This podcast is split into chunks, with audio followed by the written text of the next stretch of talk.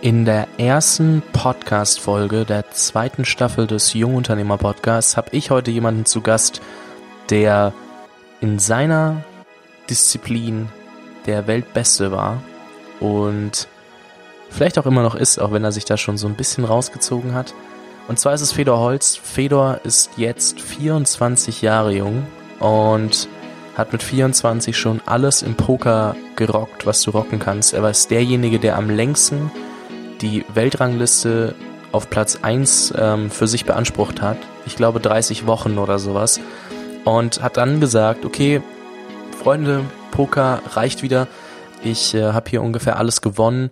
Ich ziehe mich jetzt mal wieder ein bisschen zurück und switche in ein anderes Feld. Und er hat sich dem Unternehmertum gewidmet. Und da dachte ich mir natürlich so, warte mal, jemand, der schon da alles, alles geschafft hat, und jetzt Unternehmer wird, was nimmt derjenige mit, um sein Unternehmen von vornherein erfolgreicher zu machen? Und genau darauf habe ich mich mit Fedor konzentriert. Wir haben uns in Wien getroffen, bei ihm zu Hause und haben ein sehr, sehr geiles Interview aufgenommen. Irgendwo zwischendrin wird es mal kurz holprig, da musste ich nämlich Batterien holen gehen. Das war ein kleiner, kleiner Fail, aber man äh, kriegt es, glaube ich, gar nicht so mit, so wie ich das jetzt äh, aufbereitet habe. Ich bin sehr gespannt, wer es findet. Ähm, kriegt einen Kaffee von mir.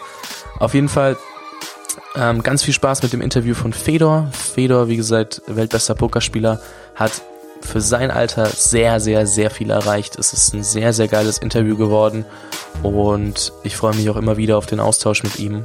Ich kann es dir nur ans Herz legen, dir da mal anzuhören, wie er es schafft, Ideen möglichst schnell in Unternehmen zu wandeln und dann auch ähm, das immer wieder on Scale, also skaliert zu machen. Und welche Ansichten er von Unternehmertum noch so hat, das erfährst du nach dem Intro.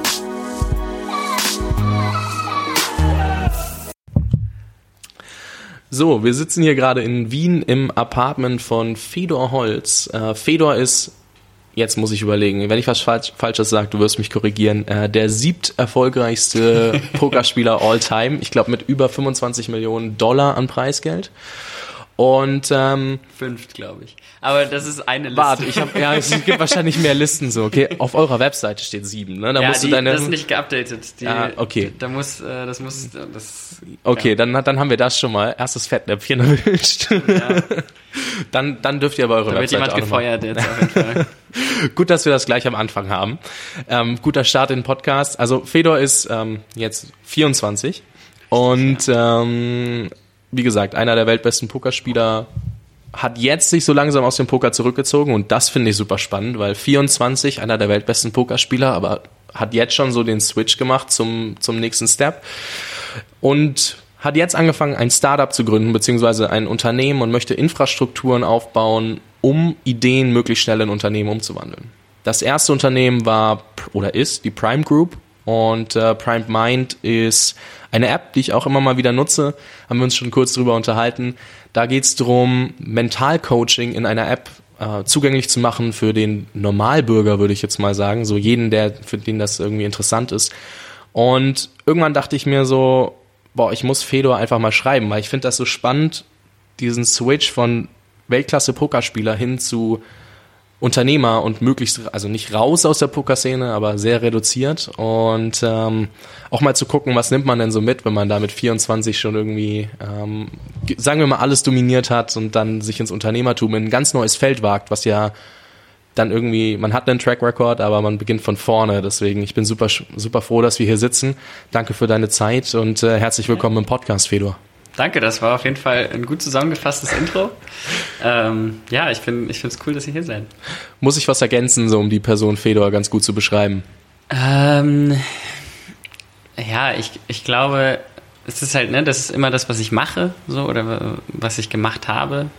Äh, ich glaube, um mich zu beschreiben, ich bin, äh, ja, ich, hab, ich bin einfach recht, äh, ich bin ein recht passionierter Mensch, so ich mache einfach Sachen gerne und Sachen, die ich nicht gerne mache, die mache ich meistens auch nicht. Also ich sag mal so. Ähm, also es hat dann angefangen mit Schule und so weiter. Also kann man sich vielleicht ein bisschen besser vorstellen, wie ich auch so als Person bin. Ähm, ja, ich bin da, ich bin, äh, ich habe da ziemlich Bock drauf. Also das und ich glaube, das ist vielleicht auch so ein bisschen die Überleitung zu dem, was du gesagt hast. Ähm, ich hatte einfach an einem Punkt, wo ich mit am erfolgreichsten war in Poker, nicht mehr so viel Bock darauf. Um das vielleicht so zu erklären. Und auch ein bisschen Einblick zu kriegen in, wie ich so als Person bin, weil ich da echt merke, dass dann einfach wenn ich merke, ich bin da nicht mehr passioniert und ich habe da nicht die Motivation, ich, ähm, der finanzielle Anreiz, der reicht für mich nicht, äh, um, um das weiterzumachen. Und das war auch so der größte Grund, warum ich vor mittlerweile schon fast zwei Jahren gesagt habe, ähm, dass ich das nicht mehr Fulltime weitermachen will. Wenn du sagst, finanzieller Anreiz war nicht so groß, ähm, viele würden ja jetzt erstmal denken, so, okay, Pokern hat man, hast du bestimmt angefangen, um irgendwie reich zu werden. Ähm, und dann sagst du so, ja, finanzieller Anreiz. War das erst ab dem Punkt, wo du es geschafft hast, nicht mehr, nicht mehr so wichtig? Oder wie war das? Wie, wie bist du da reingekommen? Mm, also ich glaube grundsätzlich, wenn man es mal so simpel unterteilt in emotional und also emotional auf der einen Seite und finanziell oder materiell vielleicht auf der anderen Seite. Für mich war das ähm, materiell eben so, ich glaube, Geld hat einen starken Grenznutzen. Also ich glaube, dass ähm, das auch weiterhin glaube ich, dass es normal ist, dass man am Anfang, wenn man kein Geld hat, das Geld einfach einen höheren Nutzen hat, weil der Wert der Dinge, die man damit verändern kann, einen größeren Einfluss auf sein Leben hat und äh, der über Zeit abnimmt. Und ich glaube, das war eine Sache, die ich gemerkt habe, dass eben dieses äh, Wow, cool, irgendwie am Anfang, äh, ich muss mir keine Gedanken mehr machen, ich kann hinfliegen, wo ich will. Freiheit ist da für mich das Thema. So, ich bin einfach von sehr limitiert und äh, auch gedanklich limitiert. Also ich musste drüber nachdenken, wo kriege ich Geld her und wie mache ich das und äh, muss man sich irgendwie, muss man irgendwelche Sachen ausfüllen, Formulare und irgendwie mit seinen Eltern reden und was auch immer und drüber nachdenken, wie man jetzt, äh, was für einen Nebenjob man hat, zu all diese Dinge fallen plötzlich weg. Und das war für mich einfach eine Ressource Zeit, die frei geworden ist und das ist für mich super befreiend gewesen. Und dann irgendwann kann man meiner Meinung nach sich halt nicht viel mehr Zeit kaufen. Das ist schwierig zumindest, braucht echt viel Energie. Und dann äh, war irgendwo so der Punkt, ja gut, jetzt bin ich frei. Und das war erstmal zumindest größtenteils äh, vorhanden. Und dann war okay, jedes Geld, was jetzt hinzukommt, hat nicht mehr so einen großen Nutzen für mich. Das war so auf der materiellen Seite. Dementsprechend ist dann über Zeit, so über ein, zwei, drei Jahre hinweg, wo ich diese finanzielle Freiheit für mich erreicht habe, war das für mich einfach kein so riesiger Antrieb mehr zu sagen, okay, ich muss es jetzt unbedingt. Das war dann eher extern getrieben. Also ist, weil man dann, glaube ich, auch, äh, bei mir war das so, dass drumherum natürlich auch viel eine Erwartungshaltung sich aufbaut und ein bestimmtes Bild sich aufbaut, was man, was ich jetzt machen sollte oder was das Sinnvollste wäre zu machen. Und ein Teil davon ist auf jeden Fall, so viel Geld zu gewinnen, wie es geht. Und äh, das ist dann immer stärker entgegen dem gegangen, was meine Vorstellung davon war. Und auf der zweiten Seite emotional gesehen, ähm, ich habe das Spiel einfach geliebt. So, ich habe einfach generell, ich mag Spiele, ich habe diesen Gedanken, ähm, ich, war, ich war sehr verliebt in diesen Gedanken, eine, eine Welt zu haben, die bestimmte Regeln hat, in der man sich aber stetig weiterentwickeln kann und in dem vor allem auch das Feedback extrem direkt und extrem schnell ist. Also wenn du gut bist, ähm, wenn du gut bist, dann kriegst du, kriegst du eben gutes Feedback und wenn nicht, dann negatives. Und das kommt ziemlich schnell. Und das ist im Leben, äh, das hat mir da auf jeden Fall sehr viel Spaß dran gemacht. Du hast gesagt, okay, du hast dann irgendwie doch diesen, diese Erwartungshaltung, aber irgendwie auch an dich selbst gehabt, so viel Geld wie möglich zu gewinnen, weil damit misst du dich ja im Poker dann am Ende auch. So, was war das Preisgeld? Jetzt stelle ich mal ganz frech die Frage, wieso hast du aufgehört, bevor du der All-Time most, most äh, valuable ähm, Player warst? Also da gibt es ja, jetzt mal um das kurz aufzuklären, also da gibt es eben zwei Ranglisten. Die eine, da geht's, die ist eher getrieben, so was Punkte angeht, die ist auch in Zeitzyklen, das ist so die, die hauptsächlich eher dafür herangezogen wird. Da war ich äh, 2016 eben auf Nummer 1 für einige Wochen und ähm, das war sicher auch so der Punkt, wo ich eben, ich habe meine finanzielle Freiheit erreicht, ich war da Nummer 1 der Welt und ich dachte irgendwie so, okay, gut, ich bin trotzdem irgendwie noch nicht so richtig happy. So, und dann war dieser Punkt, okay, was, was muss ich eigentlich noch machen, bis ich dann denke, okay, jetzt habe ich es mal. Und ich glaube, dann habe ich realisiert, diesen, diesen Punkt in dieser Vorstellung und dieser Erwartungshaltung, den wird es für mich nicht geben. So, weil der Weg irgendwie dahin und dass ich da, dass mir das Spaß macht und dass ich jeden Tag irgendwie was mache, was cool ist, das ist eigentlich das Gute daran. Und ich glaube, bei diesem Switch habe ich dann danach realisiert, boah, eigentlich machen mir viele Dinge davon gar nicht so viel Spaß. Warum mache ich nicht was anderes, wenn ich kann? Wenn ich die Freiheit habe, was anderes zu machen. Und äh, das war, das war, glaube ich, der große Switch für mich.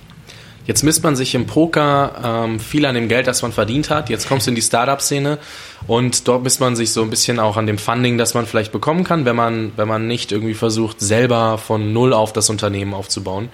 Ähm, wenn ich jetzt richtig geguckt habe, dann habt ihr mit äh, euren Mitteln das von null auf hochgezogen.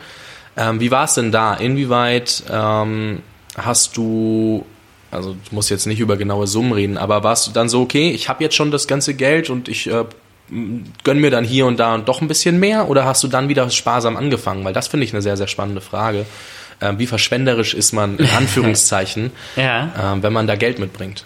Also, ich glaube, es ist eine zweiseitige, zweiseitige Geschichte auch wieder. Ähm, generell werde ich das häufig sagen. Ich bin, ich, Alles gut. Ich bin ein großer Freund davon, Sachen nicht so binär, äh, nicht so einfach, okay, so ist das, äh, so ab, in Absoluten darzustellen. Also, ähm, ich glaube, auf der einen Seite finde ich es ziemlich cool, Ressourcen mitzubringen, um das zu beschleunigen. Also ich, ich halte extrem viel davon, Geld in Bildung zu investieren oder auch, wie ich vorher gesagt habe, irgendwie Zeit damit zu kaufen. So in die ja. Richtung. Ja? Also zum Beispiel, das fängt bei banalen Dingen an, irgendwie wie ähm, Personal Training oder sowas, ähm, was jetzt nicht wegen des Status wegen, sondern einfach, weil es vielleicht Wege spart, weil man nicht dahin fahren muss, ähm, weil die Education oder, oder das, was passiert dabei, vielleicht qualitativ hochwertiger ist. Und da suche ich schon einfach auch danach, mich persönlich, ähm, ja, meine Performance so gut weiterzuentwickeln, wie es geht.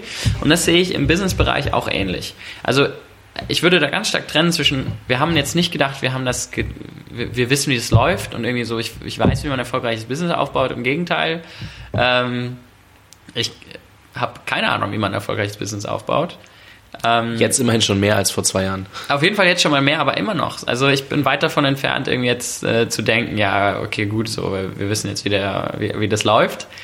Aber ich halte extrem viel davon, ähm, dass, also wenn, dann es auch richtig zu machen und wirklich zu gucken, dass ich so viel lerne, wie es nur irgendwie geht, um den Status halt eben auch zu ändern, so gut es geht. Und ich glaube, das ist, ich glaube, das ist unser größter Vorteil auch, dass wir eben sagen, so, ey, wir, wir, wir können das nicht oder, oder wir sind da jetzt nicht Experten drin ähm, und wir werden es auch nicht in den nächsten Jahren sein.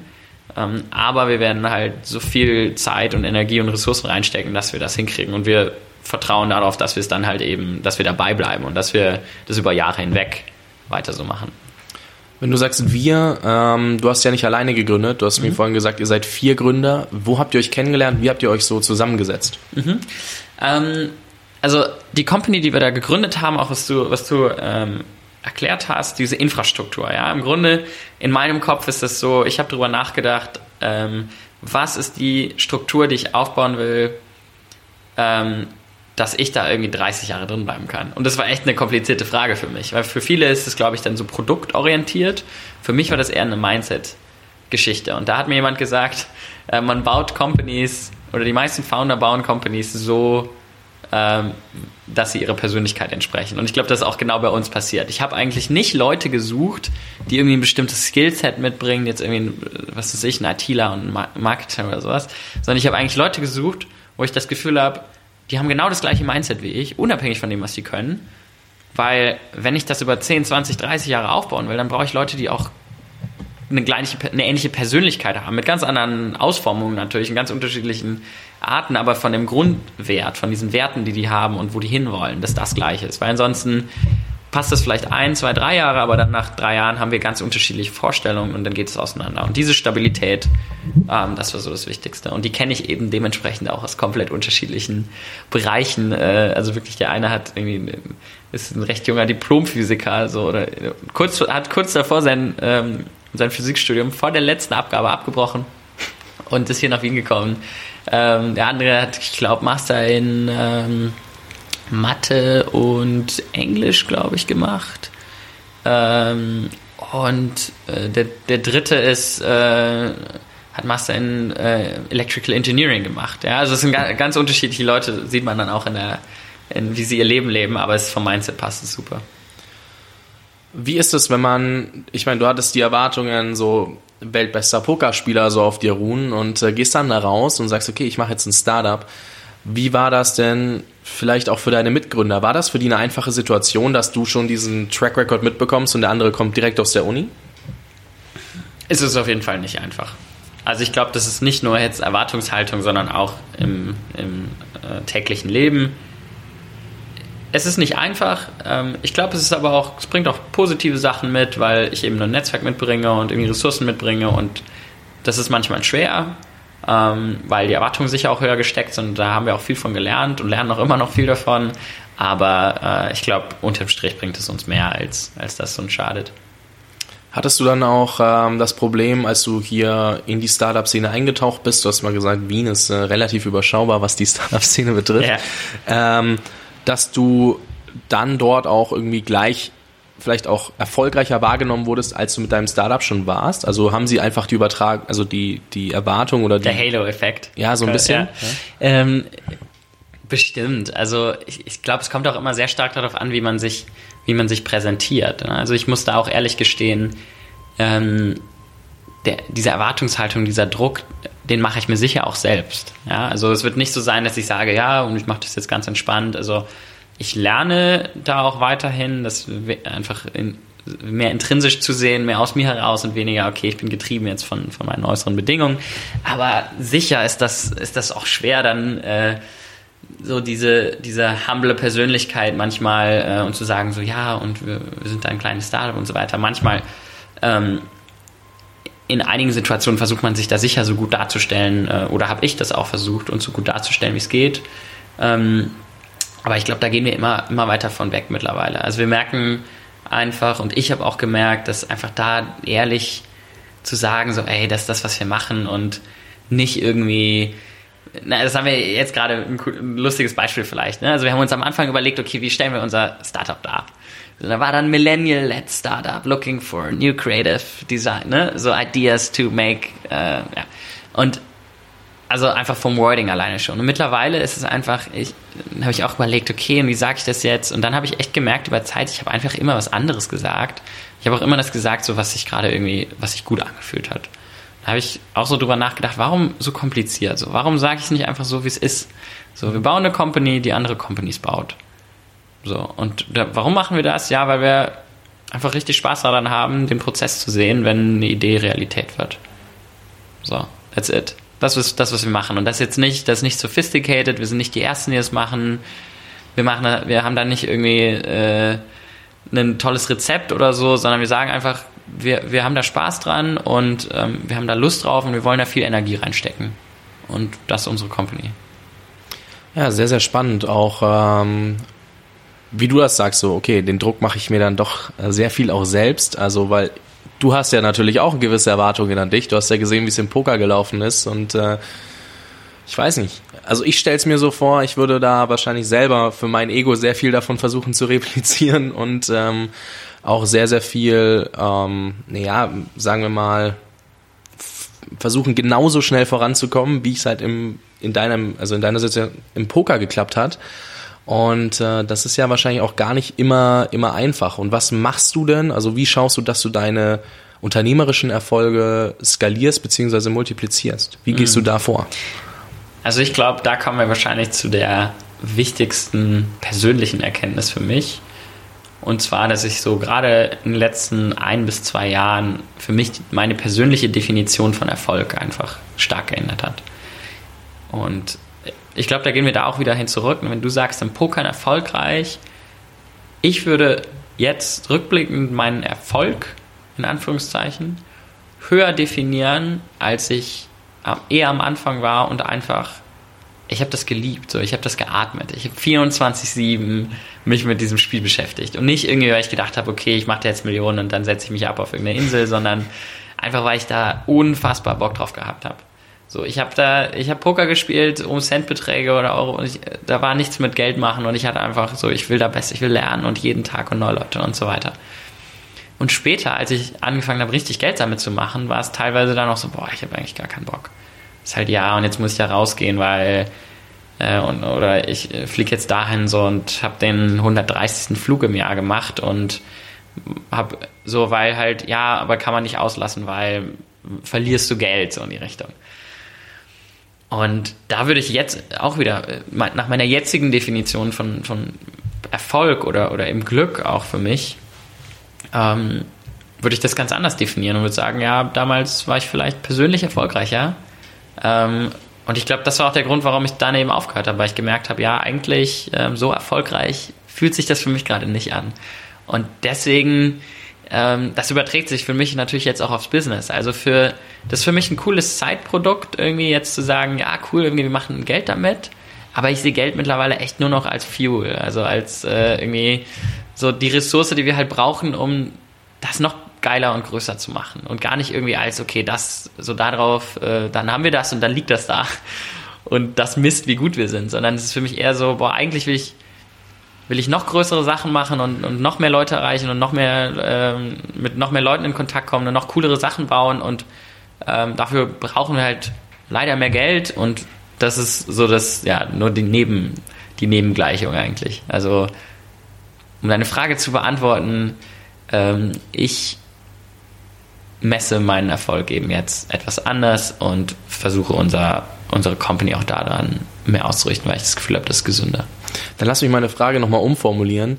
Was machst du, dass du, also mit unternehmerischem Erfolg meinte ich in dem Moment skalieren, eher jetzt gar nicht so auf finanzieller Ebene, sondern mehr dieses auch, äh, das möglichst schnell lernen, weil mhm. du hast ja jetzt auch Möglichkeiten, die andere vielleicht nicht haben. Du kannst dir zum Beispiel Coaching kaufen, Mentoring kaufen, aber wo macht, wo, wo guckt man dann, okay, wo ist diese Balance zwischen ich gebe jetzt das Geld aus und lerne was und dann setze ich das um und ähm, wie schaffst du es, dieses Wissen auch für dich zu skalieren, beziehungsweise dir, also weiß nicht, inwieweit ist das ein Faktor bei dir? Mm, okay.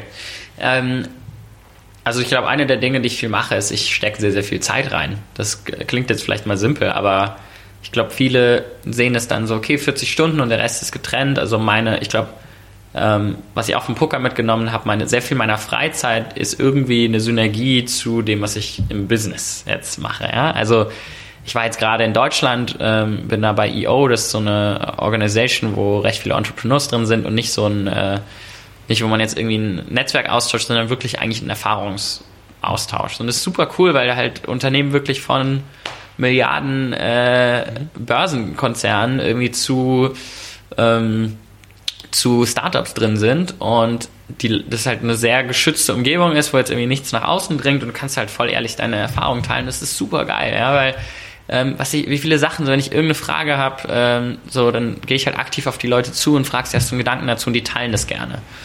Und ich glaube, solche Dinge, ne? Also immer so, so, das macht mir auch Spaß. Das sind, ich, ich bin auch ein Social-Mensch und ich, ich mag das einfach gerne, diese Dinge, die mich gerade auch beschäftigen, da auch mitzunehmen und irgendwie außerhalb auch zu bearbeiten. Das heißt, ähm, ich glaube, dass drumherum so eine Struktur auch für einen persönlich zu bauen, das, was man da drumherum macht, dass das einem auch weiterhilft. Ich glaube, das ist persönlich sehr, sehr wichtig. Und das, sind auch so banale Dinge wie Sport.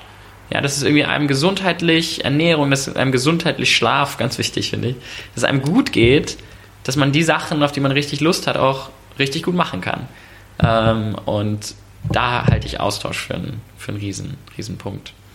Ein Punkt, den du in deiner in irgendeinem Artikel oder in irgendeiner Speech, das weiß ich gerade gar nicht mehr, erwähnt hast, war, dir hat es damals super geholfen beim Pokern, als du dein Umfeld von 0 auf 100 quasi in eine Poker-WG in Wien geswitcht hast mhm. und nicht mit den Leuten, die dich für verrückt erklärt haben, äh, zusammen, Wahnsinn, äh, ja. zusammengeblieben bist. Wie machst du das unternehmerisch? Ist das dann auch der nächste Schritt gewesen für dich? Ja, äh, das ist eine gute Frage also damals war es wirklich fast von einer toxischen Umgebung in ja eine für mich positive. Das war ein riesiger riesiger Unterschied. Nicht nur wegen des Inputs, sondern auch wegen meines Mindsets. Also ich habe gar nicht ich habe gar nicht realisiert, wie krass mich das äh, so in so eine lethargische Situation, weil du hörst die ganze Zeit nur, was du machst, ist schlecht. So wenn du so eine Stimme hast, irgendwie die so auf deiner Schulter sitzt und, und dir das stetig sagt, das ist, äh, hat glaube ich einen sehr negativen Einfluss auf einen. Ähm, wie ich das hier mache, ich glaube, das ist ein Shift, der recht langsam passiert. Ich weiß gar nicht, wie sehr das jetzt so von mir, das nur für mich ist oder nur ich das mache oder so was Besonderes ist. Aber ich merke schon dann, dass auch die Leute, mit denen ich zu tun habe, dass da die Interessen recht ähnlich sind. Also ich merke schon, dass jetzt auch klar, ich verbringe halt viel Zeit mit den Leuten auf der Arbeit und es sind auch gute Freunde.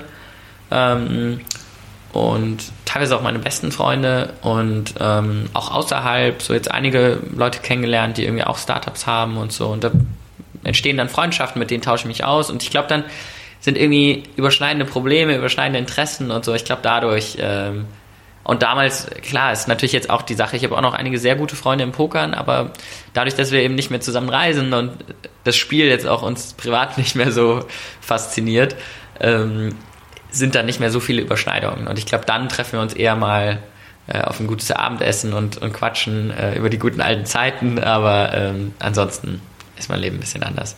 Ja. Ich finde es nämlich immer spannend. Für mich war der größte Punkt, so mal aus, äh, aus Nürnberg rauszukommen. Ich meine, das ist ja sogar vielleicht noch ein bisschen größer als Saarbrücken, aber aber, sein, ja. aber auf jeden Fall, für mich war es so ein mega, mega Shift, nach Berlin zu kommen und wirklich nur noch dieses äh, reine Startup-Leben zu haben ja. und irgendwie gefühlt 15 Leute am Tag zu treffen und irgendwo immer jemanden neuen zu sehen und äh, dann auch in einem Coworking Space zu sein, wo das halt dieser Austausch mega gefördert ist. Mhm deswegen habe ich bei mir gemerkt, was das für einen Unterschied gemacht hat und äh, dieses Eintauchen in diese ganze Startup-Szene, diese ganzen, diese, dieser ganze Austausch. Und ich habe irgendwie das Gefühl, wenn man sich mit den richtigen Leuten unterhält, dann kommt man halt an den Punkt, wo man, wo eine Stunde, die man arbeitet, halt zehn Stunden ersetzt, weil du nicht mehr diese ganze Research machen musst, sondern einfach jemanden fra fra fragst, fragst und der dir den Weg sagt, so ungefähr, so das kannst du jetzt machen, um da mhm. möglichst schnell voranzukommen. Und ähm, deswegen wollte ich einfach mal fragen, inwieweit, äh, dass sich das bei dir so ein, einge, eingefleischt hat, nenne ich es jetzt mal. Ja, da habe ich, ähm, also der Hintergrund dazu bei uns ist, ähm, wir haben, ich habe damals das Buch gelesen, Think and Grow Rich. Mhm. Ähm, und da gibt es ein Kapitel, ich glaube das neunte oder zehnte, das heißt Mastermind. Und ich, da habe ich auch ein oder zweimal drüber geredet, weil mich das echt, das hat mich echt nachhaltig irgendwie mitgenommen. Ähm, ich habe das gelesen und ich habe gedacht, boah, geil, das ist genau das, was ich, was ich will oder was ich aufbauen will, aber auch irgendwie, was ich schon passiv gemacht habe, ohne wirklich zu wissen, dass das ist. Und ich finde das immer spannend, wenn so Dinge, die man irgendwie unterbewusst oder, oder wo man sich hingezogen fühlt, wenn, wenn dann einem, ne, wenn man so eine Theorie dann da liest oder eine, oder eine, ja, eben wo das einer aufgeschrieben hat, gesagt, ja, so, ne, so heißt das und, und so kann man das machen. Und das fand ich irgendwie ganz cool. Weil im Grunde geht's da, da geht's darum, dieser Gedanke, dass man sagt, du hast ein Netz aus verschiedenen Leuten und die erleben alle, sagen wir jetzt mal 100 Stunden.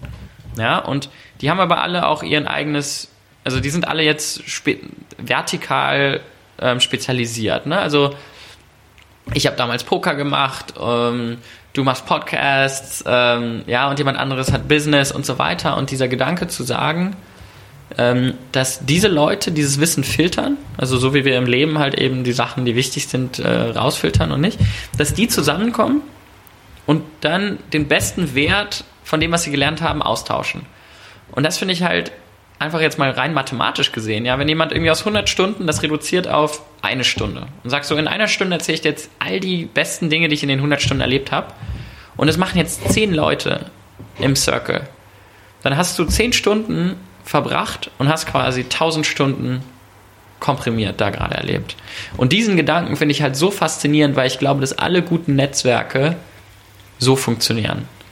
Ähm, ob das jetzt irgendwie äh, Leute sind, die sich austauschen oder so. Ich glaube, das ist immer dieser Filtergedanke wie, und, und ich glaube, wir selektieren halt viel danach, was für ein Gebiet ist, also was für eine Spezialisierung ist das, weil natürlich ist es für mich dann schwieriger irgendwie mit manchen Spezialisierungen das dann auch für mich, was, was mache ich mit dieser Information dann im Endeffekt. Aber ich fand das immer so spannend, ähm, diesen Gedanken zu haben, wenn ich, umso mehr ich davon habe, umso mehr lerne ich eigentlich und umso mehr Perspektiven sehe ich. Und da geht es gar nicht so viel darum, irgendwie selbst jetzt jedes Buch zu lesen und, und selbst irgendwie tausend Dinge zu machen, sondern eigentlich eher darum, mit Leuten zusammen was zu erleben und auszutauschen. Und das ist auch so der Grundgedanke unserer Company, zu sagen, wir machen das nicht alles selbst, sondern wir wollen nur teilhaben in, in vielerlei Hinsicht. Ihr habt ja quasi auch bei eurer App, äh, nehmen wir nochmal Prime Mind als Beispiel, du mhm. hast ja deinen ehemaligen oder vielleicht auch immer noch Mentalcoach. Hatte gestern eine, ja, oder eine so, Stunde. Dann, dann immer noch äh, Mentalcoach ähm, und mit ihm quasi ein Programm für Men Mentalcoaching äh, aufgebaut. Mhm. Und ähm, du nimmst ja, das ist das, was du eigentlich irgendwann mal auch in irgendeinem Video gesagt hast, so von wegen, hey, du möchtest dein Netzwerk auch irgendwie zugänglich machen. Und das ist ja auch eine Art des Ganzen. Ähm, das heißt, ich kann mir jetzt, wenn ich möchte, eure App runterladen und damit quasi, also ich habe den Namen von deinem Coach vergessen. Elliot heißt er. Elliot. Ähm, ja. Damit dann quasi anfangen, Mentalcoaching, so in meinem Tempo quasi zu machen? Mhm. Oder wie kann man sich das vorstellen? Was ist so das Konzept dahinter? Weil ihr habt euch ja ein bisschen was dabei gedacht. Äh, ich hoffe es, ja. nur für viele ist das jetzt vielleicht auch erstmal so, okay, Mentalcoaching und äh, App und was mhm. soll ich da machen? Also ja, der Anfang war, ich habe eben vor zwei Jahren angefangen mit Elliot, Elliot Rowe heißt der, äh, Coachings zu machen. Das ist, ich bin kein esoterischer Mensch. Ja? Äh, ich, ich sehe gern die Dinge. Ich, dadurch, dass ich das auch wurde dir in der Zeitung stelle, mal vorgeworfen, ne? Das klingt jetzt aber sehr esoterisch. Ja, habe ich genau, ja. Ähm, ja, und da, das ist so, für mich, ich, für mich war das einfach eine ganz klare Gleichung. Ja? Ich, ich spiele irgendwie an 15 Tagen in meinem Jahr damals war es so, dass es irgendwie um 70 Prozent meines Profits im Jahr ging oder so. Und dann war okay, alles, was ich an diesen Tagen irgendwie machen kann, egal was es ist, hat einen riesen Impact durch Skalierung irgendwie auf mein Leben. So. Und dann war so der Gedanke, okay, was, was sind halt die, die Stellschrauben an einem Tag irgendwie? Ne? Und dann ging es halt los mit Schlaf. Irgendwie. Und da habe ich mir halt echt alles angeguckt. Noch nicht alles, aber ich habe mir viel angeschaut, sag ich mal so ähm, irgendwie mit ähm, ne, Luftfeuchtigkeit und wie dunkel muss es sein und was für eine Temperatur. So einfach, weil dieser Gedanke, okay, wenn das auch nur 2% ausmacht, hat es am Ende, macht es irgendwie ne, 30.000 Euro Unterschied für mich. Und das war eben dieser Gedanke, dass ich dann auch gesagt habe, okay, wie schaffe ich es denn in diesen Fokuszustand, weil ich weiß, dass ich manchmal fokussierter und manchmal unfokussiert, wie komme ich öfter in diesen Fokuszustand und vor allem, wie kann ich das bewusst hervorrufen? Und da habe ich mich nach Optionen umgeschaut, habe dann mit ihm angefangen zu arbeiten, kurzum, ähm, hatte an diesem Tag, wo ich angefangen habe, mit ihm zu arbeiten, die nächsten eineinhalb, zwei Jahre waren quasi mit Abstand meine erfolgreichsten äh, Pokerjahre oder meine Pokerturniere und da bin ich eben dann noch äh, Nummer eins geworden.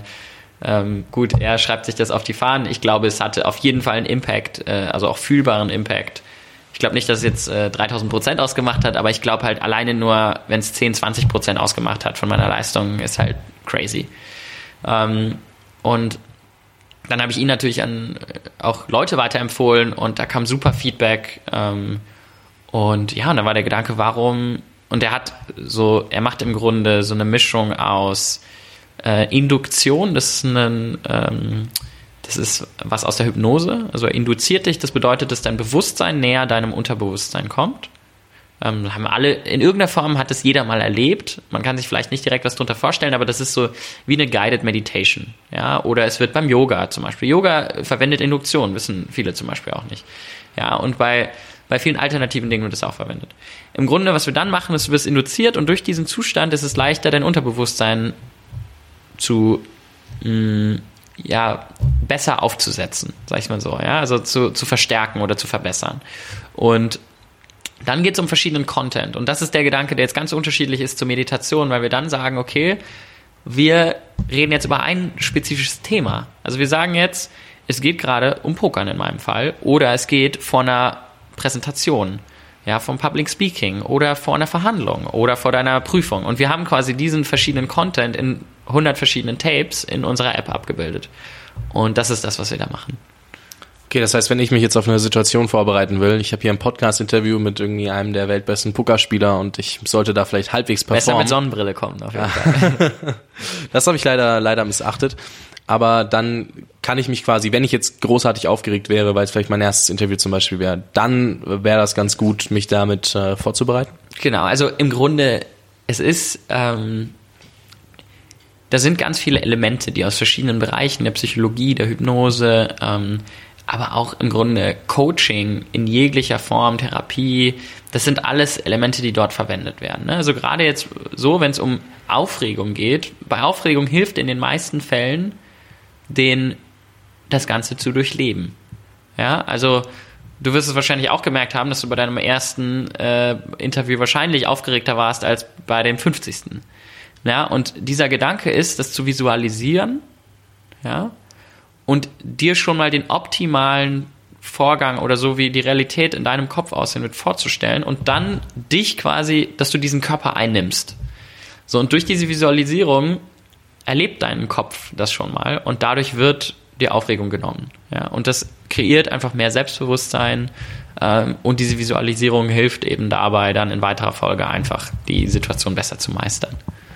Jetzt muss ich doch noch mal aufs Pokern zurückkommen. Ja. Hast du dann quasi vor einem Turnier dir vorgestellt, wie du um den letzten Platz, also um den ersten Platz spielst, nur noch dieses letzte Duell mit äh, zwei Mhm. Teilnehmern oder wie war das dann? Wie hast du es da genutzt? Das ist spannend, weil das wirklich genau diese Visualisierung ist. Also er hat im Grunde nicht nur die letzte, sondern durchgehend, ja, weil es ist ja quasi ein Verlauf und der Content war hauptsächlich, den habe ich auch spezifisch vorgegeben. Also ich habe für, für mich eben auch definiert, okay, was sind die Dinge, die für mich relevant sind. Für mich war immer relevant, emotional ähm, sehr sau, also dass es, dass es emotional auf einem guten Level ist. Also zum Beispiel, ähm, das war dann viel mit, du verlierst einen riesen Pot, wie fühlst du dich? Ja, und so nimmt er dich quasi die ganze Zeit mit, weil dann du schon, weil ich dann für mich schon mal visualisiert habe, ja, whatever, so, und wenn ich einen großen Pot verliere, spiele ich halt trotzdem weiter. Und es ging dann wirklich nur darum, immer optimal zu spielen. Ob es gerade irgendwie super schlecht läuft oder ob es super gut läuft, immer einen kühlen Kopf zu bewahren und immer in dem Moment zu sein. Und das mal so vorher zu durchleben, und die, es war meistens immer so eine Stunde vorher, hat mir halt so viel dabei geholfen, dass dann später, ah ja, so, remember, so, ja. Ähm, und wenn es dann passiert ist, dann hat es sich so angefühlt, ja, habe ich ja eh vorher schon gewusst, dass das passieren kann und äh, ich bin ein Pro und ich werde das jetzt irgendwie, ne, und das, das hat mega geholfen. Und ähm, ich hatte zum Beispiel in einem kurzen Ausschnittvideo gesehen, dass du auch immer mal wieder Headphones mit dabei hattest äh, beim Pokern. Was hast du da gemacht, um dich weiter zu konzentrieren oder fokussieren? oder war das nur, um die ganze, die, die ganze Lautstärke auszublenden? Also, das ist auch wieder eine andere Geschichte zum Beispiel. Ich bin äh, auch ein sehr großer Verfechter davon, dass man nicht immer 100% geben kann. Also, ich glaube zum Beispiel gerade, wenn also ich sprinte nicht in den Marathon, so in die Richtung. So, weil klar, wenn man, wenn man jetzt den Sprint irgendwie als 100% annimmt. Ich glaube, es ist halt sinnvoller in vielen Situationen, dann hochzufahren, wenn es relevant ist und wenn der Impact größer ist. Und deswegen habe ich zum Beispiel, wenn ich wusste, in Vegas zum Beispiel, irgendwie Vegas 2016, glaube ich, da wusste ich halt, okay, ich werde halt jetzt sieben Wochen jeden Tag mindestens zehn Stunden spielen. Und dann habe ich halt gesagt, so wie, ne, also wie hältst du das irgendwie durch, weil ähm, das ist einfach verdammt anstrengend ähm, und ist dann sogar wirklich, ich habe sogar wirklich getrackt und ich habe, glaube ich, echt am Ende knapp über elf Stunden am Tag sogar im Schnitt gespielt. Und ich war halt komplett ausgebrannt am Ende, aber ähm, zu diesem Zeitpunkt war das eben okay, ich halte halt so einen so soliden Zustand, ja, und da war das für mich dann eben, ich habe ähm, wenn ich mich nicht danach gefühlt habe, sondern habe ich halt auch mal Musik gehört. Und ich habe sehr viel, ziemlich viel Musik zu dieser Zeit gehört, weil es für mich so ein Moment war, ich wollte gar nicht immer 100% aufmerksam sein und sagen, okay, ich kriege jede einzelne Situation und jede einzelne Sache mit. Also das war so mein Weg irgendwie, um da so effektiv wie es geht durchzukommen. Wie nutzt du das Learning oder die Strategien jetzt äh, bei der Arbeit Unter als Unternehmer? Same thing. Also ich glaube, dass äh, ich durch dieses Learning sehr resistent dagegen bin, mal auszubrennen oder mal irgendwie, ne, dieses Burner. Weil ich glaube, was bei Leuten passiert, ist, dass diese Stimme, die einem da sagt, so, hey, mach mal langsam, dass die einfach massiv über, also übergangen wird. Und ich hatte es jetzt auch schon mal, wo ich irgendwie, ähm, wo ich genau so eine Situation hatte. Ich würde sagen, ich bin so im Schnitt, ja, nicht total crazy, aber so 50, 50 bis 55 Stunden vielleicht die Woche irgendwie damit beschäftigt. Und ich hatte auch mal eine Woche, wo ich irgendwie das Gefühl hatte, boah, ich fühle mich gerade gar nicht danach. Und dann habe ich halt auch mal nur, dann bin ich halt mal drei Tage nicht ins Office gegangen oder so. Und das ist ja auch unser Konzept, dass wir halt eben sagen, so, wir wollen die Leute nicht dazu zwingen, wir wollen nicht so eine krasse Erwartungshaltung aufbauen, dass du dann nachher hingehst, wo das Produkt sowieso irrelevant ist, weil du nichts wirklich leisten kannst, aber du so diesen, okay, ich muss jetzt da sein, ansonsten äh, sinkt mein Status. So, und das, äh, das glaube ich, ist ein Riesen-Learning, was ich vom Pokern so mitgenommen habe. Du hast gerade so in der letzten äh, Frage angesprochen, dass ihr ja eure Company Culture etwas lockerer gestaltet und das nicht nur auf, ähm, ja, du musst jetzt 40 Stunden die Woche da sein und äh, du darfst nie das Büro verlassen und du musst immer schön brav am Platz sitzen ausgelegt ist. Das finde ich immer ganz spannend, wenn ich mich mit Unternehmern unterhalte, gerade so dieses New Economy, wie geht man das Thema Company Culture denn an? Weil man braucht ja irgendwie vielleicht ein paar Regeln, aber man möchte sie nicht mehr ganz so restriktiv haben wie im Konzern. Vielleicht kannst du ja mal ganz kurz was dazu sagen. Wie geht ihr das an? Und dann äh, frage ich dich da ein bisschen weiter aus. Klar. Ähm, boah, da gibt es halt so viele Dinge, wo ich anfangen kann. Ähm, ich habe eh schon gemerkt, dass meine Antworten äh, recht lange ausfallen. Du, du stellst ja mal gut, sehr philosophische ja Fragen. Ist ja auch gut. ähm, ja, also wir machen einige Dinge. Unser, mal, mal, unser Grundprinzip ist, ich will, ich glaube, der größte Fehler, der gemacht wurde, ähm, die Hypothese stelle ich jetzt mal auf, ist Culture als irgendwas Externes, was, woran man sich irgendwie, was irgendwie jetzt so ein Themenbereich ist, was man erledigen muss, äh, hinzustellen. Genauso wie Work und Life äh, Balance und Work und Life so absurd klar zu trennen. So, das sind für mich, also wo, wer, wer sich das ausgedacht hat, ähm, der macht, macht meiner Meinung nach mega Sinn äh, vor 100 Jahren, aber immer weniger und ähm, ich glaube, das merken auch viele gerade, weil das versuchen wir umzudrehen. Ist ja auch immer Stimme versagt. Ist ja auch immer so ein bisschen der Switch, wo viele sagen so, hey, oder wo viele immer mehr auf den Trichter kommen, wenn du Arbeit und Leben so krass trennst, weil du keinen Bock auf die Arbeit hast, dann wird es irgendwie Zeit drüber nachzudenken, was du Neues machen kannst. Ne? Ähm, ich habe auch gesehen, so um eure Teammitglieder aneinander zu binden, beziehungsweise dann, ich nenne es jetzt trotzdem Company Culture, ne? ja, wenn ja, du klar. gesagt hast, nicht so ein eigenes Feld, aber ähm, um euch irgendwie da zusammenzubringen, hast du auch, macht ihr auch interne Events und äh, so Kleinigkeiten, die man halt erstmal nicht so mit Arbeit verbindet. Also kannst du ja vielleicht mal so ein bisschen Hintergründe auflegen, auch wenn du dann philosophieren darfst. Ja, klar. Also genau, was wir spezifisch machen, ähm, ich meine, das Ganze als Company Culture zu beschreiben, ist ja kein Problem. Ich meine nur, wie es gehandelt wird, dass irgendwie, dass das was ist, was halt ja irgendwo extern liegt, wo man jetzt ein Team braucht, was sich darum kümmert. Ähm, ich, ich glaube, das Ganze muss von innen auch irgendwo kommen. Ähm, was wir dafür machen, ich halte Feedback zum Beispiel für ein Riesending. Also das ist für mich, diese, diese Culture, ja, oder diese Aktivitäten, die wir da machen, ist für mich ähm, Sachen, die unsere Kernwerte verstärken. So. Das ist mal so irgendwie, und ich finde, das ist halt schon bei gemeinsamen menschlichen Interaktionen irgendwie, so, so passiert das schon. Also wenn ich dir gegenüber ehrlich bin, vermittle ich dir, dass einer meiner Kernwerte Ehrlichkeit ist. Und wenn wir uns fünf Jahre kennen, wirst du irgendwann, ohne dass ich jemals gesagt habe, ey, mein Kernwert ist Ehrlichkeit, wirst du irgendwann merken, boah, der ist ehrlich. Immer, immer wenn ich mit dem rede, ist der ehrlich und er sagt immer die Wahrheit. Und ich glaube, so funktioniert das, durch aktives Vorleben und nicht durch, okay, wir schreiben das an eine Wand und dann steht das da und eigentlich äh, lebt das niemand. Und das ist das, was wir versuchen durch ähm, so ich unsere Kernwerte und die, die haben wir nicht runtergeschrieben, weil wir haben es versucht und wir haben das irgendwie und dann merken wir eigentlich ist das eher so wischiwaschi. Ähm, für uns ist es, würde ich sagen, alles in Richtung Ehrlichkeit, in Richtung ehrlichem Feedback auch. Also Feedback-Kultur ist für uns ganz wichtig. Ähm, aber wir wollen auch da einfach echt eine gute Zeit haben. Also das, das ist mir eigentlich auch super wichtig. Ich glaube, Leute sind viel produktiver und können viel mehr leisten, wenn sie sich wohlfühlen bei dem, was sie tun. Und ähm, genau, was wir da letztendlich machen, ist, wir haben eben Feedback-Events, wir haben so ein Feedback-Afternoon, wo wir so Speed-Dating-Richtungen machen, wo jeder mit jedem halt redet und wo jeder versucht, ähm, so viel zurückzugeben. Wir haben ähm, Feedback-Dinner, wir haben aber auch Team-Events, also wir waren gerade bei einer Impro-Class alle zusammen, das war super geil, voll viel Spaß gemacht, das machen wir einmal im Monat, wo immer ein anderes Teammitglied das Event organisiert. Wir haben so Usability-Dinner, wo wir all unsere Produkte testen und auch andere einladen, um unsere Produkte zu testen und deren Produkte zu testen. Ähm, wir starten gerade irgendwie Meetups hier auch in Wien ähm, für verschiedene Topics. Äh, wir haben so interne Education Sessions äh, für verschiedene Themen, wo jeder irgendwie frei, ähm, wenn er Lust hat, irgendein Thema vorzustellen. Wir ähm, führen jetzt auch bald so ein so ein Idea Generation Event ein, wo jeder quasi Ideen vorstellen kann, leicht pitchen und dann können Leute eben ihre Zeit hinzugeben, ob sie das, ob sie daran arbeiten wollen oder nicht. Also das sind so ganz viele äh, Dinge und ich meine, da gibt's noch tausend, ich habe noch tausend mehr Ideen, wenn wir in weitere Stages, in weiteren Stages dann auch sind.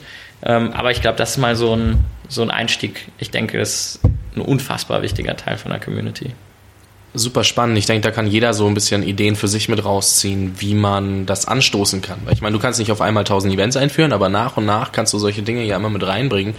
Und das, was ich richtig cool fand, war, als du gesagt hast, okay, wir machen jetzt Meetups für verschiedene Topics, weil das ist ja so im ersten Moment, es ist eine Marketingmaßnahme, weil du, die Leute werden auch auf dich aufmerksam als Organisator. Du stehst aber nicht unbedingt immer so, hey, machst nur Promo für dich.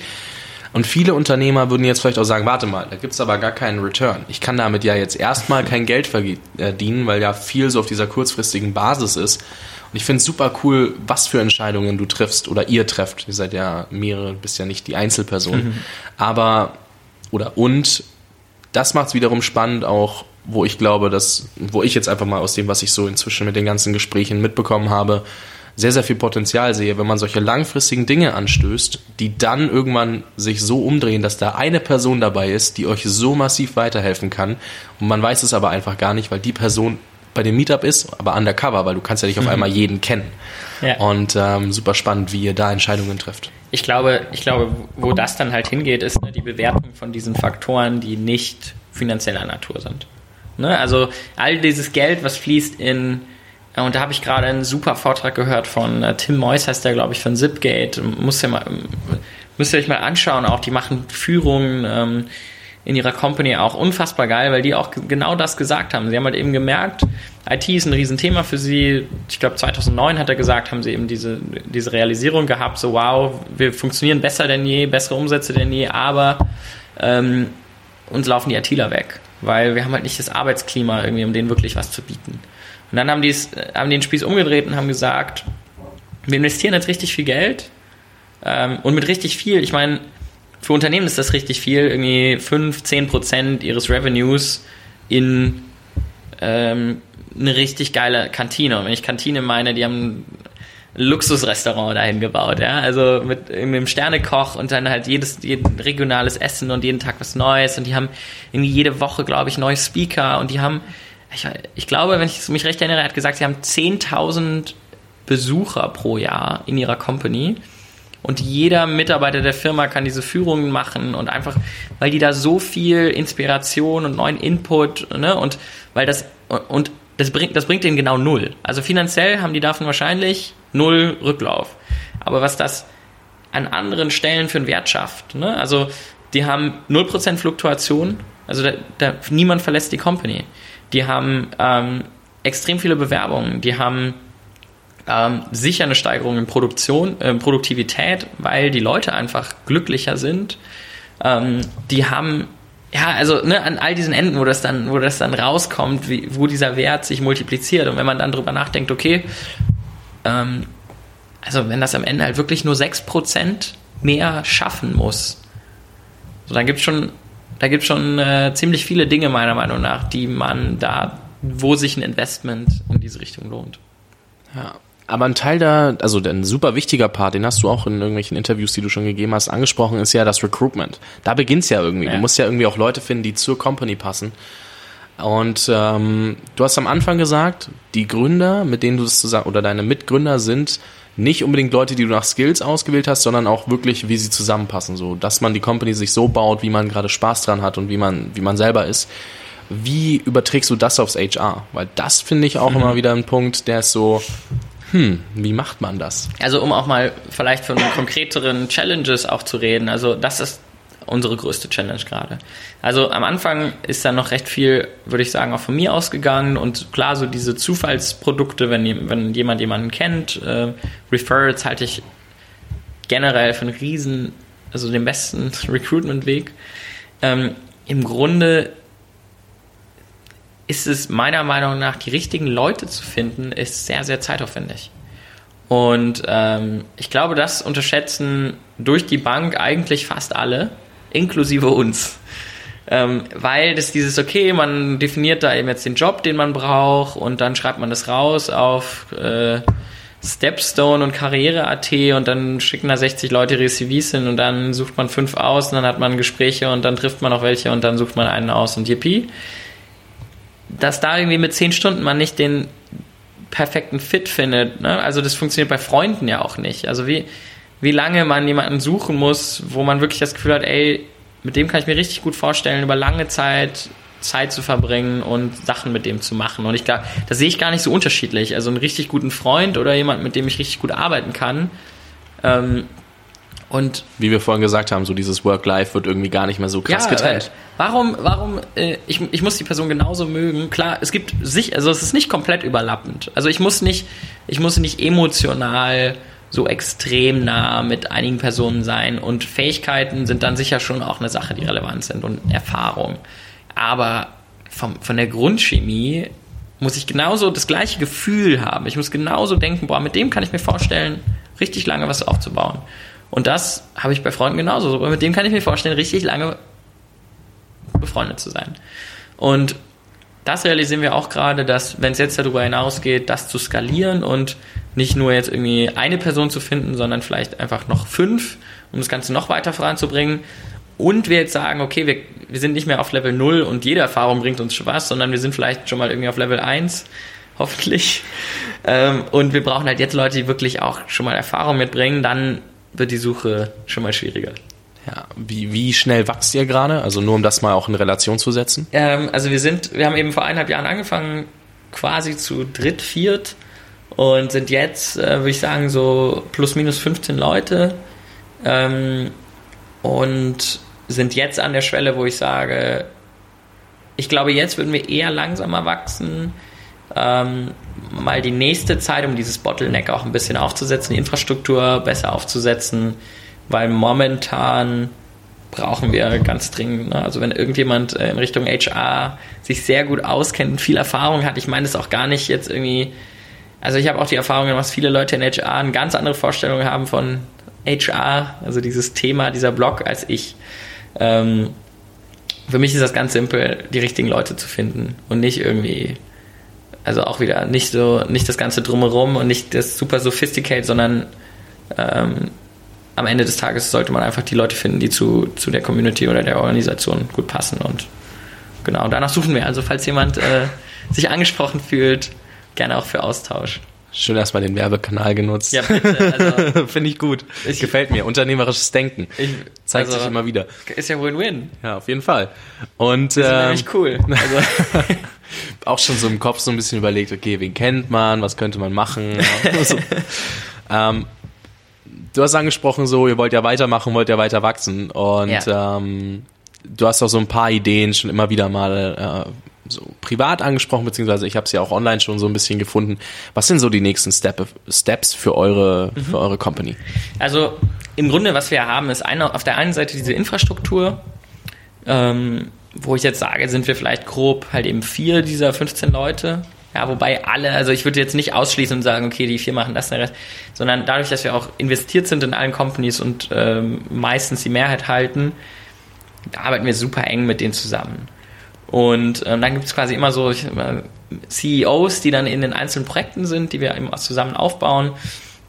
Und der Gedanke ist natürlich, das nicht alles immer so super nah zu halten, sondern umso näher oder umso jünger es ist, umso kleiner es ist, umso mehr wir helfen können, umso mehr versuchen wir zu helfen, um dann auch uns weit, immer weiter zu entfernen, sage ich mal. Aber nicht jetzt unbedingt, um die abzustoßen, sondern eher einfach, weil ich glaube, dass so eine Struktur, ähm, ich glaube, es gibt so eine bestimmte Größe, wo es einfach irgendwo kippt. Also ich glaube, es ist sinnvoller, in agilen, kleineren Teams zu arbeiten.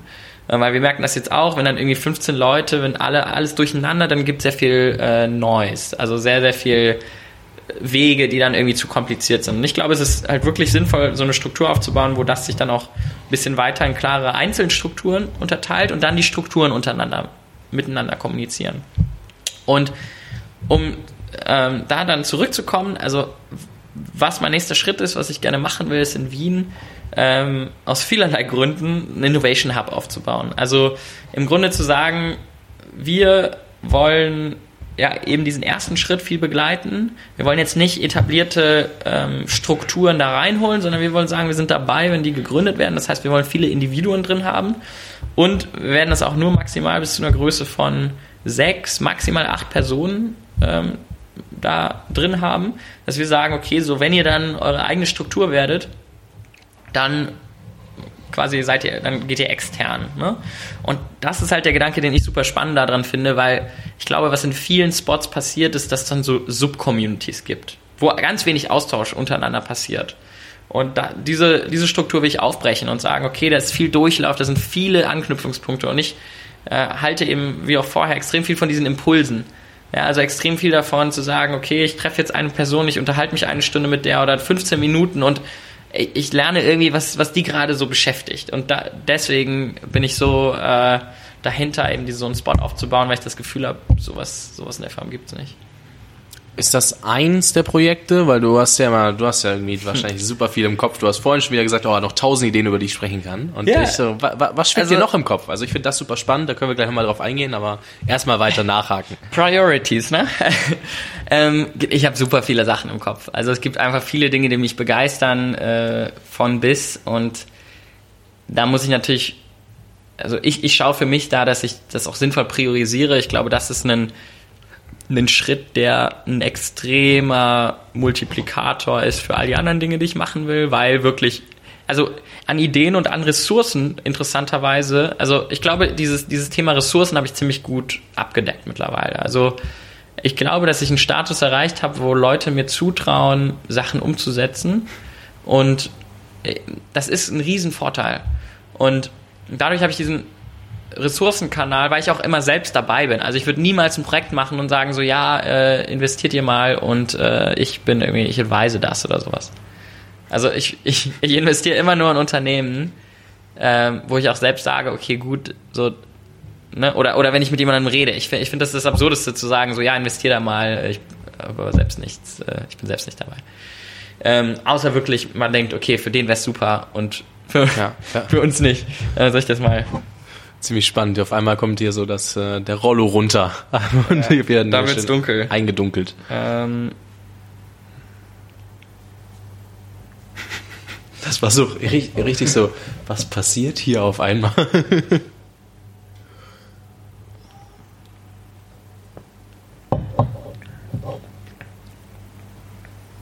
Hast du das irgendwie eingestellt, weil du jetzt Mittagsschlaf machen würdest? Oder? äh, das sollte ab einer gewissen Hitze Ah, das okay. runter. Genau. Ja, smartes Home hast du hier gesucht, ne? Mhm. Genau. Ja. Wo waren wir? Bei dem Rollo. Nee, ähm, und zwar waren wir bei dem Investieren in. Ach ja, äh, genau. Ja, also andere Ideen, die ich noch im Kopf habe. Ähm, ich bin sehr interessiert an AI, da arbeite ich auch in einem Projekt gerade.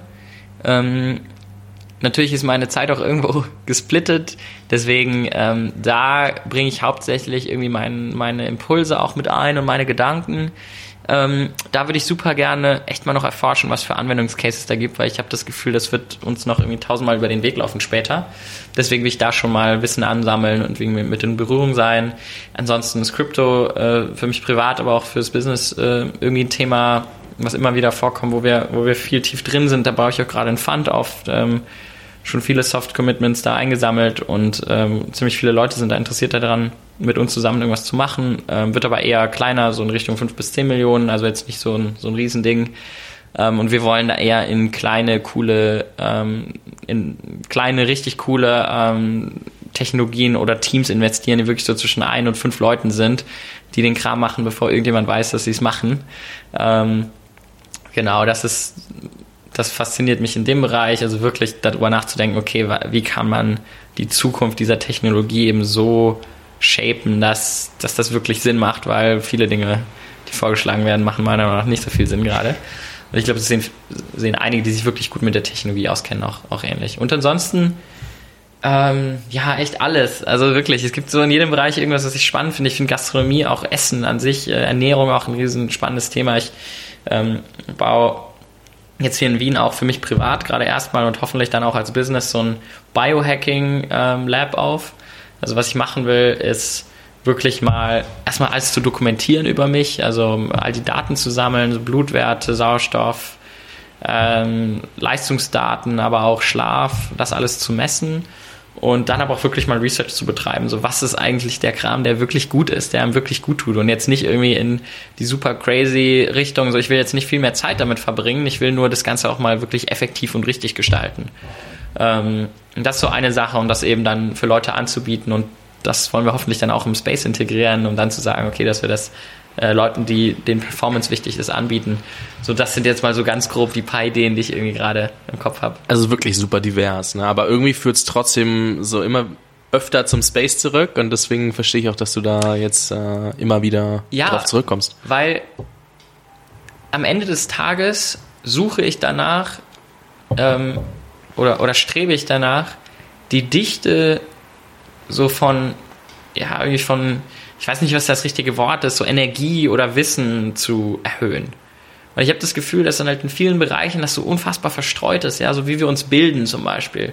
Dass wir irgendwie einen Lehrer pro Klasse haben und die überhaupt nicht miteinander, ne, so, das ist für mich so, so unvorstellbar, dass wir es im heutigen Zeitalter noch so machen, anstatt dass halt der beste Content ausgewählt wird ähm, und dass man das dann allen Leuten zeigt, ne? so wie das jetzt langsam in einigen Schritten gemacht wird. Also ich will nicht eben sagen, okay, jetzt so ein Produkt oder eine Nische ist meine Sache, weil ich glaube, ähm, ich bin recht ähm, Opportunity getrieben und ich glaube nicht, dass ich jetzt schon festlegen kann, was so das, das Ding für mich ist für die nächsten Jahre. Ich will nur versuchen, dass ich das so gut vorbereite, äh, wie es geht, wenn ich dann eben Sachen finde, wo ich denke, das macht richtig Sinn. Also ich, ähm, wir hatten gerade ja kurz über die Code University geredet. Finde ich zum Beispiel ein mega geiles Projekt. Also es gibt dann so manchmal Projekte, wo ich denke, boah, Universität zum Beispiel oder Bildung oder Schulen, ja, finde ich ein Thema, das wird mir auf jeden Fall irgendwann über, die, über den Weg laufen. Also da weiß ich jetzt schon, ich will auf jeden Fall was in diese Richtung machen.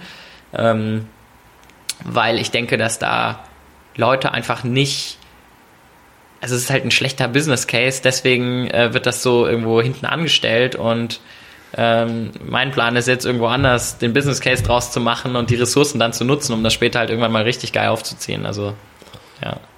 Finde ich auch spannend, dass du das Mindset der Vorbereitung da sehr stark mit erwähnst, ja. ne? Weil, weil das, das viele wollen ja immer so den Schritt ähm, 5 zu 6 machen und nicht erst 1 zu 2, so den ersten Schritt gehen, dann den zweiten Schritt, sondern die wollen immer erst den letzten Schritt gehen.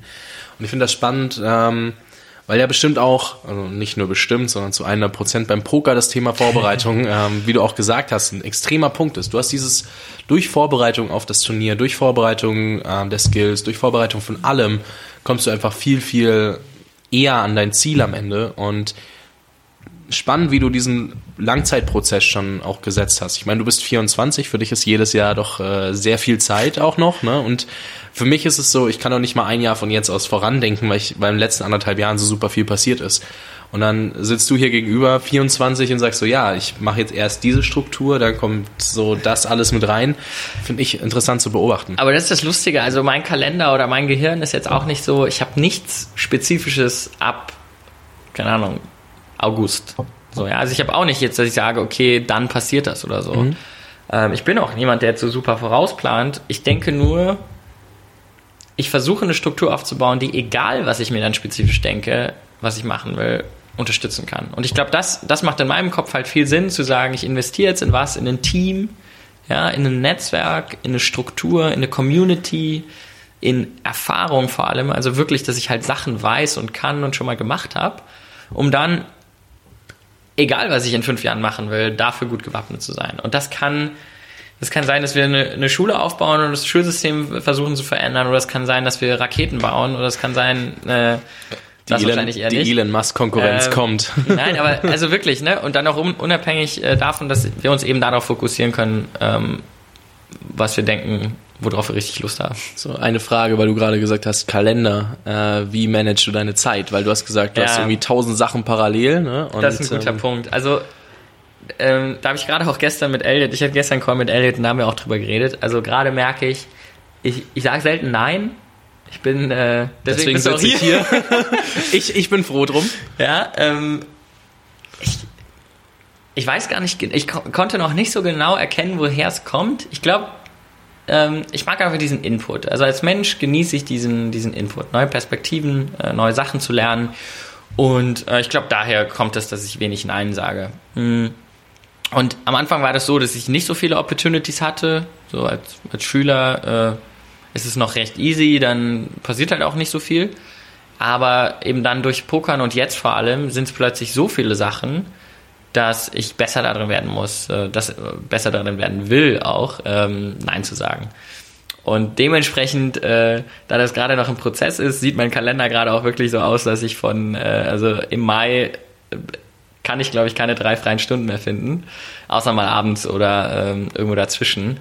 Ähm, aber ansonsten ist es echt ähm, wirklich von morgens bis abends eigentlich, dass ich gerade Sachen mache, Leute treffe. Und natürlich ist auch noch der der, also ich, ich, ich, will das gar nicht so sagen, aber dieser, ne, das Day-to-Day-Business ähm, das auch noch dazwischen ist, mit halt mit den ganzen Leuten zu reden und To-Dos und so weiter.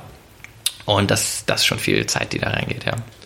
Und äh, eine Sache, die du immer angesprochen hast, vielleicht hast du sie ja auch in deinem Kalender übernommen, schmeißt dann wenigstens die Dinge raus, die dir gar keinen Spaß machen. Und dann sind nur noch die Dinge, die wirklich Bock machen. Oder wie ist dann die Mischung? Weil ich glaube, es ist auch nicht so einfach, 100% auszumerzen von den Dingen, die keinen Spaß machen. Ja, absolut nicht. Das, ähm, es passiert ja auch öfter, dass man sich was, was freut oder es mir auch passiert, ich mich darauf freue und dann ist es nicht so, wie ich gedacht hätte, aber es passiert auch andersrum, dass es viel geiler wird. Ähm, ja, also momentan ist meine Devise so ein bisschen, was jetzt wirklich vielleicht auch einen aktiven Tipp ähm, oder was man mitnehmen kann, so als Inspiration. Gerade ähm, eine Sache, die ich versuche stärker zu implementieren, ist Zeit zu blocken, weil ich echt merke, dass ähm, diese spontanen Dinge oder die Sache, die gerade in diesem Moment am relevantesten ist, fast immer eigentlich was Unterschiedliches ist als das, was ich dann gemacht hätte, wenn ich es geplant hätte. Also ich glaube, wir sind ziemlich schlecht da drin, als Menschen vorauszuschauen, wie wir uns in einem bestimmten Moment fühlen oder was wir denken werden. Ähm, deswegen versuche ich mittlerweile auch wieder deutlich längere Zeiträume zu blocken und mal zu sagen, okay, nee, so heute oder nächste Woche oder so lasse ich einfach mal flowen und schauen. Also ich würde eher noch mal ein bisschen weg davon gehen, so die Kalender so krass zuzumachen. Ähm, aber gerade macht es mir irgendwie Spaß, weil ich auch das Gefühl habe, irgendwie die Sachen, die ich mache, sind cool. Ähm, ab und zu gibt es mal ein enttäuschendes Meeting, ähm, aber ansonsten ist eigentlich immer alles ziemlich cool. Hast du dann auch, wo du es gerade ansprichst, Zeiten wirklich nur für dich geblockt? Oder ist das jetzt gerade noch nicht so der Fall und das ist das, wo du hinkommen möchtest? Also eher das, wo ich hin will. Ähm, ich hatte Phasen, wo das besser geht und Phasen, wo es schlechter geht. Ich glaube, es hängt auch viel irgendwie von der Umgebung ab. Also gerade zum Beispiel habe ich das Gefühl, bin ich sehr exposed. Also da nochmal neue Projekte und alte sind auch noch da und da ähm, geht es dann auch einfach mal so auf 150 Prozent, weil jetzt ist halt der Spot gerade super relevant und da mache ich viel dran und dann aber auch noch all die anderen Dinge. Und dann zum Beispiel letztes Jahr im, im Winter war es eigentlich recht entspannt. Also da gab es halt Sachen zu tun, aber da gab es auch mal Tage, wo ich alles irgendwie abgearbeitet habe und dann ähm, bin ich ein bisschen früher nach Hause gegangen. Das gibt es gerade nicht. Also ähm, äh, gerade ist es wirklich eigentlich von morgens, morgens 8, 9 bis, bis abends spät. Also ja. Ja, super spannend. Das heißt, wir haben so zum Ende des Interviews nochmal so eine kleine Weakness, das äh, Fedor Holz aufgedeckt. Du, ich, Kleiner Scherz, aber. Nee, aber ich hoffe, ähm, dass es auch gar nicht so rüberkommt, weil ähm, dass ich jetzt irgendwie keine, keine Schwächen hätte oder so. Also, so war es doch nicht gemeint. Ähm, da sehe ich echt viele Dinge. Also ich merke das, ich merke das vor allem, äh, wie viel auch ich mit anderen Leuten rede, wo es immer irgendwas gibt, wo ich das Gefühl habe, da kann ich was mitnehmen. Das ist, glaube ich, auch ein großes Ding. Ich war vorher deutlich arroganter, was angeht, dass ich denke, Sachen besser zu wissen als andere. Und ähm, mittlerweile würde ich sagen, shiftet sich das eher in die Richtung, dass ich glaube, dass ich von jedem was lernen kann. Und nicht nur irgendwie so in einer, sondern wirklich signifikant auch, weil ich glaube, dass jede Perspektive irgendeine Validität hat und irgendwo herkommt, ähm, was auf viel Erfahrung beruht. Ähm, und deswegen, das hat mir viel geholfen. Und deswegen zum Beispiel gefallen mir die Meetings auch besser, wo ich das Gefühl habe, wo ich reinlaufe und denke, boah, wir, wir denken gar nicht gleich, wo ich am Anfang dachte, ja gut, was will ich von dem lernen? Und jetzt denke, boah, interessant, ganz konservatives Business, so wie, wie läuft das so gut, ne? Also, oder wieso sind die Leute da so happy? Auch interessant irgendwie dann mal zu sehen. Für mich wäre es nichts, aber muss es ja, es, ne, die haben ja auch ihre Perspektive und Sachen, die sie daran mögen und vielleicht können wir davon noch was lernen. Also. Super spannender Punkt hier zum Ende nochmal, so dass du wirklich die Perspektive des anderen respektieren solltest und auch überlegen, okay, was kann ich davon für mich mitnehmen? Weil seine Punkte sind wahrscheinlich genauso berechtigt wie meine, nur jeder hat seine andere Perspektive und ich mag meine halt mehr als seine. Ich muss sie nicht mögen, aber ich kann ja. sie akzeptieren und für mich vielleicht als Inspiration mitnehmen. Sehr, sehr spannender Punkt. Fedor, vielen, vielen Dank für deine Zeit. Ähm, ich würde dich noch einmal bitten, vielleicht hast du ja noch so einen kleinen abschließenden Lieblingssatz, so ein kleines abschließendes Zitat, ähm, was du nochmal mit der Zielgruppe teilen möchtest oder mit jedem Zuhörer hier. Ähm. Also ich hatte immer so ein Zitat im Kopf, was ich mir auch mal, ähm, ich hatte mal, auch als kurze Hintergrundgeschichte zu dem Zitat. Ich hatte mal 2014, habe ich das erste Mal so ein, so ein Zielsheet für mich erstellt. Da habe ich so Google Docs geöffnet und mal hingeschrieben, okay, was will ich in den nächsten zwölf Monaten eigentlich machen? Ähm, da hatte ich ganz oben hingeschrieben, ähm, whether you think you can do it or you think you can't, you're right. Henry äh, Ford. Genau, Henry Ford. Das haben einige Leute gesagt. Ich glaube, er hat am meisten Credit dafür gekriegt. Ja, wahrscheinlich. aber das war wirklich für mich so, als ich das gelesen habe, habe ich echt eine emotionale Reaktion gehabt, weil ich da realisiert habe, ähm, ne, ich war so, ich war ein Dude, ich bin in meinem ersten Job nach vier Stunden rausgeschmissen worden, weil ich das nicht auf die Kette gekriegt habe, ähm, eine meiner Meinung nach klar dummen Arbeitsweise nachzugehen. So, und das war für mich in meinem Kopf halt so so gegen alles, wie ich mir das Leben irgendwie vorstelle, dass ich mich da nicht dem beugen konnte. Und ich glaube, und ich war da auch über, also das hat auf der einen Seite hat mich das irgendwie auch, natürlich auch, äh, war das auch weird für mich, aber ich konnte mich dem auch irgendwie nicht, ähm, und ja, ich konnte mich da nicht anpassen. Und ähm, mittlerweile, ja, ich glaube, so auch vielleicht in diese Richtung ähm, hat sich das bei mir verändert, dass ich denke, so es kommt nur darauf an, ob ich daran glaube, dass das möglich ist und was für einen Sinn ich da auch darin sehe. Und ich glaube, das ist für mich der größte Unterschied eigentlich, dass ich mittlerweile das Gefühl habe, deutlich mehr Sinn ähm, in den Sachen zu sehen, die ich mache und das für mich die Perspektive verändert. Und dass meine größte Aufgabe eigentlich ähm, durchgängig ist, für mich selbst und für andere den Sinn in Dingen irgendwie zu finden. Und das ist, glaube ich, so mein, das ist so mein, mein Weg gerade. Ja, sehr, sehr schöner Input zum Ende. Vielen, vielen Dank. Ich verlinke euch in den Show Notes nochmal Primed Mind. Ähm, einfach mal Fedors LinkedIn, falls jemand vorbeigucken möchte. Da, da, da, Werbung. und ähm, dann auch nochmal so alles, was so vielleicht äh, kommen wird. Wir haben auch so ein paar Sachen angesprochen, deswegen die, die packe ich da alle rein. Alles, was ich so finde, auch von die Speech von Zipgate. Zipgate, genau. Ja. Ähm, ich werde ich werd mal suchen, was ich finde und werde das in die Show Notes packen, sodass sich das jeder nochmal in Ruhe anschauen, anhören kann. Und ähm, sag nochmal ganz, ganz herzliches Danke. Danke. Hoffentlich hast du aus dem Interview genauso viel mitnehmen können wie ich. Und ich habe mich gerade wie ein kleines Kind gefreut, weil ich habe mir das nochmal angehört und gestern Abend, also ist jetzt gerade ja mitten im August und ich habe das Interview im März mit Fedor aufgenommen und ich nutze Primed Mind immer noch äh, regelmäßig zum Einschlafen. Also von daher sehr, sehr geil auf jeden Fall, äh, das Produkt von jemandem zu nutzen, den man auch interviewt. Macht immer wieder Spaß. Und ich weiß auch, dass ich irgendwann die nächsten Tage nochmal mit Fedor telefonieren werde. Und ähm, ja, ich freue mich jedes Mal drauf. Deswegen ähm, ganz kurze Empfehlung. Äh, lad dir Prime Mind auf jeden Fall mal runter. Schau dir mal an, was man mit Mindset Coaching und Mentality Coaching so machen kann. Vor allem auch nicht dieses Thema Meditation so anzugehen, okay, Meditation wie 10 Minuten meditieren, sondern auch auf Ziele hin meditieren, sowas wie Schlafen, äh, besser Performance bei der Arbeit, besser Performance im Sport, im Team und sonst was. Fand ich ein super spannendes Thema und Projekt, deswegen äh, sehr unterstützenswert. Und Freemium-Modell, das bedeutet, du kannst dir einige Sachen auf jeden Fall auch äh, kostenlos einfach ähm, anhören und danach könntest du, musst du aber natürlich nicht äh, eine Premium-Version kaufen. No, no pressure. Auf jeden Fall Nochmal danke fürs Reinhören. Hat mich sehr gefreut, dass du zugehört hast. In der nächsten Podcast-Folge dreht sich dann alles wieder um Productivity und Happiness. Das heißt, es geht dann darum, wie findest du heraus, was du morgen tun musst am Tag und auch in der nächsten Woche, um in ein paar Monaten, vielleicht Jahren oder Wochen, je nachdem, wo du stehst, dein perfektes Leben, so wie du es dir vorstellst, zu erreichen. Genau darum dreht sich es nämlich in der nächsten Folge und im nächsten Interview. Und der Gast ist Raphael Frank. Rafa ist ähm, Gesellschafter bei Primal State. Janis war auch schon zu Gast im Podcast. Und wir haben ein bisschen drüber gesprochen, an sich über das Thema Biohacking mit Janis. Und mit Rafa geht es dann wirklich darum, dass sich nämlich ums Thema Produktivität auch im Team kümmert.